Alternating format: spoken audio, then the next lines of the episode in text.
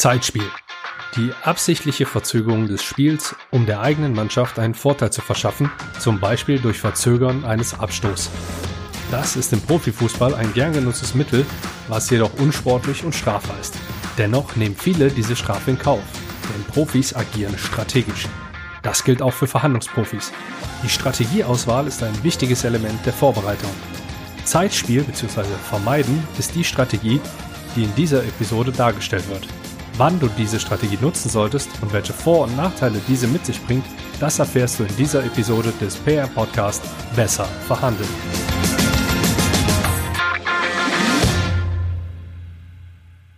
Hi, solltest du diesen Podcast zum ersten Mal hören, dann heiße ich dich herzlich willkommen.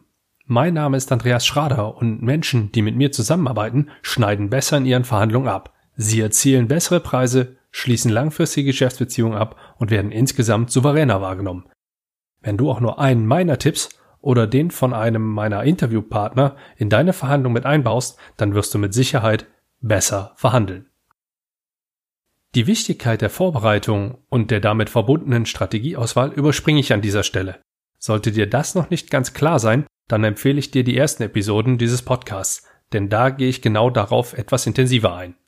Zu Beginn dieser Episode wird es etwas theoretischer. Damit du für deine Verhandlungen die richtige Strategie auswählen kannst, solltest du folgende Fragen beantworten und die Ergebnisse in ein Koordinatensystem mit einer Skala von 1 bis 10 vermerken. Die Y-Achse konzentriert sich auf die Wichtigkeit, also das Ergebnis der Verhandlung.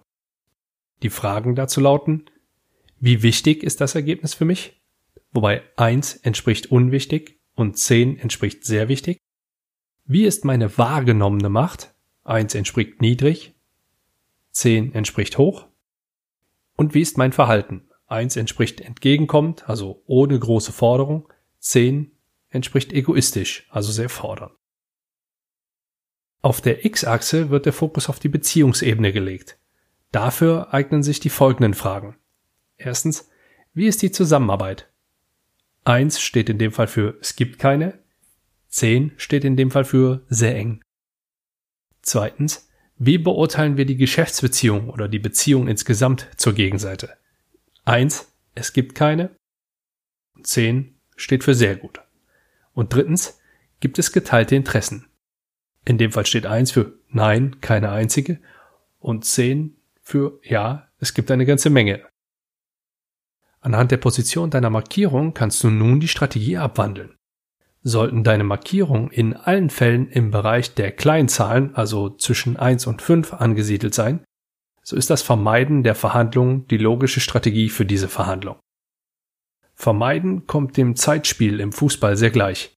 Die Fußballkenner werden sich eventuell noch an den Nicht-Angriffspakt von Gijon, ich hoffe, ich habe das jetzt richtig ausgesprochen, oder die letzten zehn Minuten der Partie Japan gegen Polen bei der Fußball-WM 2018 in Russland erinnern, denn dort kam genau diese Taktik zum Vorschein. Keine Bemühungen, ein Tor zu erzielen, keine bzw. kaum Zweikämpfe, nur Ball hin und her schieben. Keine Gefahr, keiner tut dem anderen weh, nichts passiert. In der Geschäftswelt kommt so etwas leider auch häufiger vor. Überraschenderweise häufiger als erwartet. Den Ursprung dieses Gedankengangs kann ich mir allerdings nur so erklären, dass man, wer zuerst zuckt, verliert, falsch interpretiert. Denn das greift erst wesentlich später im Prozess ein. Ein Beispiel. In einem Workshop schilderte mir ein Teilnehmer folgende Situation. Sein Unternehmen befindet sich im Jahresgespräch mit einem Hauptlieferanten. Mit diesem arbeitet man schon seit mehreren Jahren zusammen. Ein Angebot liegt vor und ist mit einer 14-tägigen Gültigkeit versehen. Da der Lieferant bei den letzten Jahresgesprächen regelmäßig und früh im Prozess eine Preiserhöhung sowie eine größere Abnahmemenge ausgehandelt hatte, will man nun abwarten, damit das Angebot noch nachgewässert wird, denn eine erneute Erhöhung möchte man nicht akzeptieren. Jedoch wird die Zeit langsam knapp, da der aktuelle Vertrag bald ausläuft. Lassen wir an dieser Stelle mal kurz außer Acht, dass der gesamte Ansatz aus meiner Sicht total falsch ist und konzentrieren wir uns auf die gewählte Strategie. Wenn man die Zeit, in der es keine Kommunikation zwischen den beiden Parteien gab, dafür genutzt hätte, entsprechende Forderungen zu entwickeln, dann würde es mir sicherlich leichter fallen, diese Vorgehensweise als positiv zu bewerten. Das ist in meinen Augen auch der einzige Vorteil, den diese Strategie mit sich bringt. Man verschafft sich ein wenig Zeit, um sich vorzubereiten und um auf etwas zu reagieren, wo man vielleicht so nicht drauf gefasst war. An manchen Stellen kann man das Spiel auf Zeit auch durchaus als Zeichen der Macht nutzen. Man vermittelt, ich brauche dieses Ergebnis nicht so dringend wie du. Allerdings sehe ich das gerade in einer Geschäftsbeziehung, die auf Langfristigkeit aufgebaut werden soll, nicht wirklich als Zielführend an. Ebenso die Tatsache, dass man einen Konflikt vermeidet, ist für mich eher ein sehr, sehr schwaches Pro-Argument für diese Strategie, denn mir fehlt dabei die Augenhöhe. Die Nachteile liegen ebenfalls auf der Hand. Kommen wir nochmal kurz zurück zum Fußballbeispiel. Wenn der Torhüter einen Abstoß verzögert, weil er Zeit schinden will, dann kann das clever sein. Übertreibt er es jedoch, kommt der Gedanke auf, dass er nicht weiß, zu wem er den Ball spielen soll. Übertreibst du es in einer Verhandlung mit dem Spiel auf Zeit, dann erscheinst du als alternativlos, was schnell auch als machtlos wahrgenommen werden kann. Und wenn das der Fall ist, dann kommst du auch nur sehr schwer wieder aus dieser Strategie raus. Glaubst du nicht? Dann stell dir doch mal die Frage, was dir durch den Kopf geht, wenn dich jemand 13 Tage lang auf eine Antwort warten lässt und dann von dir eine Antwort innerhalb von 24 Stunden haben möchte. Außerdem bewegen wir uns in einer Geschäftswelt, in der Geschwindigkeit eine große Rolle spielt. Zeit ist eins der wertvollsten Güter geworden und du wirst mit Sicherheit sehr viel von einer möglichen Reputation einbüßen, wenn du dein Gegenüber zu lange warten lässt. Was bedeutet das nun für deine Verhandlung?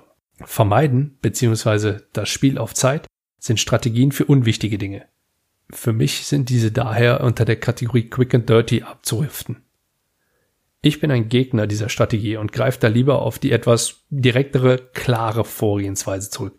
Konkret heißt das, dass ich meinem Gegenüber offen, allerdings auf eine diplomatische Art und Weise mitteile, dass das Ergebnis für mich im Moment keine hohe Priorität genießt.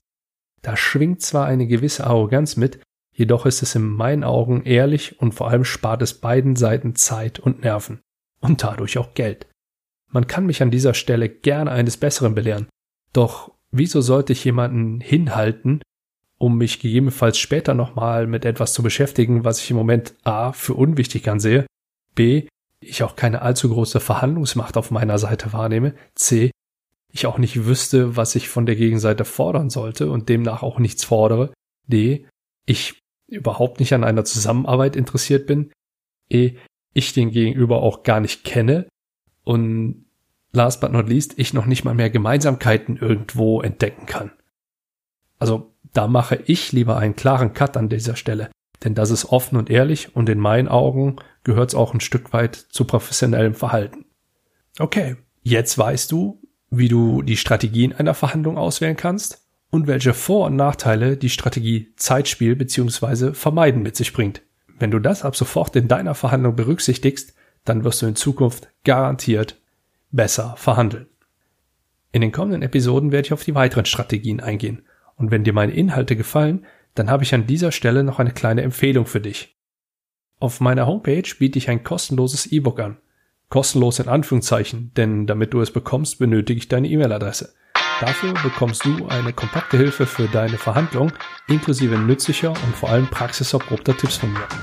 Einfach auf www.andreas-schrader.com gehen, ein paar Sekunden warten, bis das Pop-up dich zum E-Book führt, dann die obligatorischen DSGVO-Klicks und schon hast du das E-Book in deinem Postfach.